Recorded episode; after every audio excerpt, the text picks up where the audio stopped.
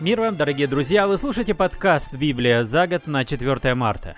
Сегодня мы читаем книгу Левит, 17 и 18 главу из синодального перевода, а из Нового Завета Евангелия от Марка, 9 главу. Книга Левит, глава 17. «И сказал Господь Моисею, говоря, «Объяви Аарону и сынам его и всем сынам Израилевым, и скажи им, вот что повелевает Господь. Если кто из дома Израилева заколет тельца или овцу или козу в стане, или если кто заколет вне стана и не приведет ко входу скини собрания, чтобы представить жертву Господу перед жилищем Господним, то человеку тому вменена будет кровь. Он пролил кровь, и истребится человек тот из народа своего. Это для того, чтобы приводили сыны Израилевы жертвы свои, которые они заколают на поле, чтобы приводили их пред Господа ко входу скини собрания, к священнику, и заколали их Господу в жертвы мирные, и покропит священник кровью на жертвенник Господень у входа скини собрания, и воскурит тук в приятное благоухание Господу, чтобы они впредь не приносили жертв своим идолам, за которыми блуд находят они. Сие да будет для них постановлением вечным в роды их.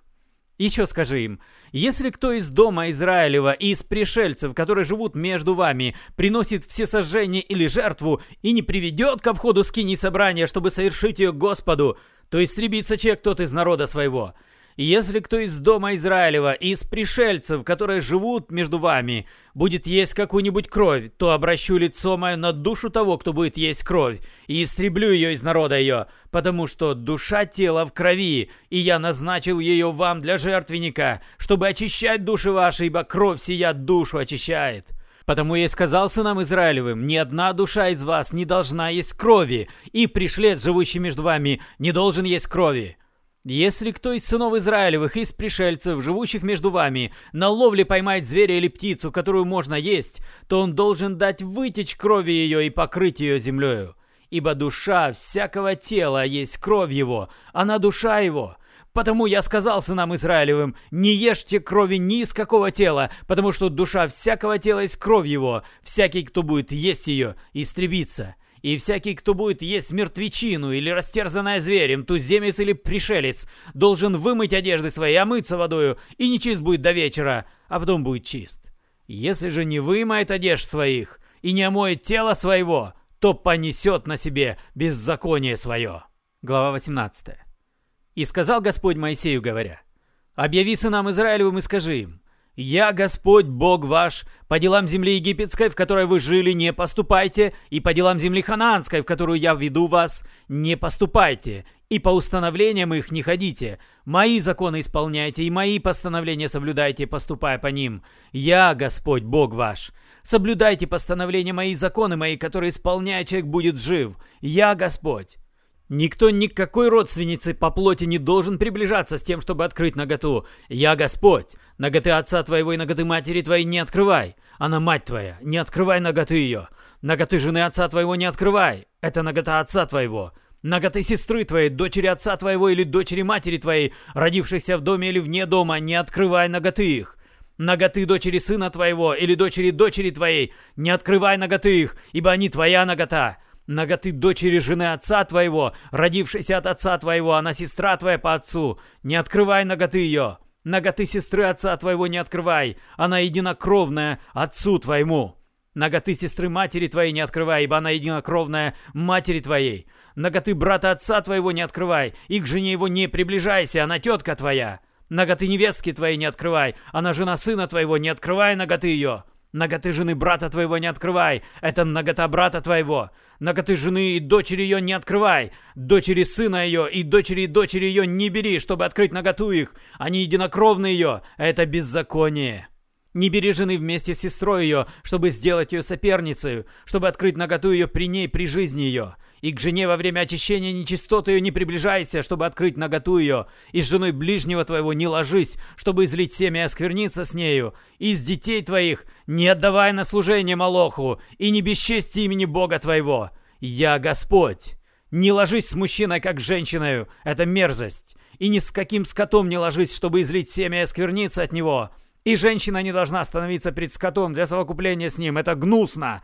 Не оскверняйте себя ничем этим, ибо всем этим осквернили себя народы, которых я прогоняю от вас. И осквернилась земля, и я возрел на беззаконие ее, и свергла с себя земля живущих на ней. А вы соблюдайте постановления мои и законы мои, и не делайте всех этих мерзостей, ни туземец, ни пришлец, живущий между вами. Ибо все эти мерзости делали люди сей земли, что перед вами и осквернилась земля, чтобы и вас не свергнула с себя земля, когда вы станете осквернять ее, как она свергла народы, бывшие прежде вас». Ибо если кто будет делать все эти мерзости, то души делающих это истреблены будут из народа своего. Итак, соблюдайте повеления мои, чтобы не поступать по гнусным обычаям, по которым поступали прежде вас, и чтобы не оскверняться ими. Я Господь, Бог ваш».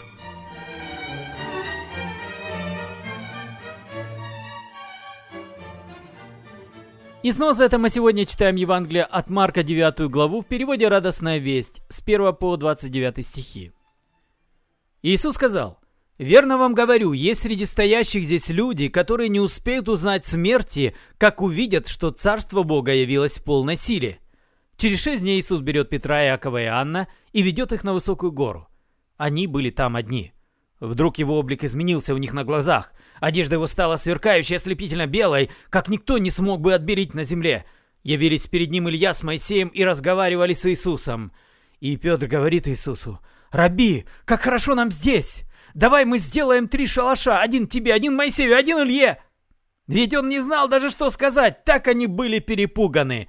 И тут явилось облако, покрывшее их своей тенью, и из облака раздался голос. «Это мой любимый сын! Его слушайте!» Они вдруг оглянулись и видят, никого больше нет. С ними один Иисус. Когда они спускались с горы, Иисус велел, чтобы они никому не рассказывали о том, что видели, до тех пор, пока Сын Человеческий не воскреснет из мертвых. Они это исполнили, но между собой толковали, что значит воскреснуть из мертвых. Они спросили его, почему учителя закона говорят, что сначала должен прийти Илья?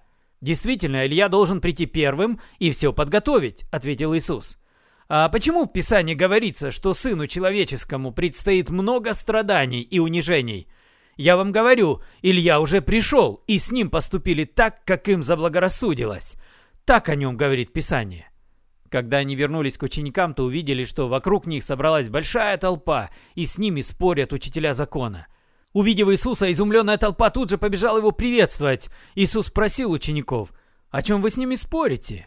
Один человек ответил из толпы, «Учитель, я привел к тебе своего сына. Он не мой. В нем нечистый дух. Когда бес нападает на него, он валит его на землю. На губах у мальчика выступает пена, он скрипит зубами, а потом все тело цепенеет. Я просил твоих учеников изгнать беса, но они не смогли». «О, люди без веры», — сказал им тогда Иисус. «Долго ли мне еще с вами быть? Долго ли еще вас терпеть? Видите его ко мне?» Его привели к Иисусу. Бес, увидев Иисуса, тотчас затряс мальчика, и тот упал и стал кататься по земле с пеной на губах. «И давно это с ним случилось?» — спросил Иисус отца. «С детства», — ответил тот. «Много раз хотел бес его погубить, то в огонь бросал, то в воду. Но если ты можешь что-нибудь сделать, жалься над нами, помоги!»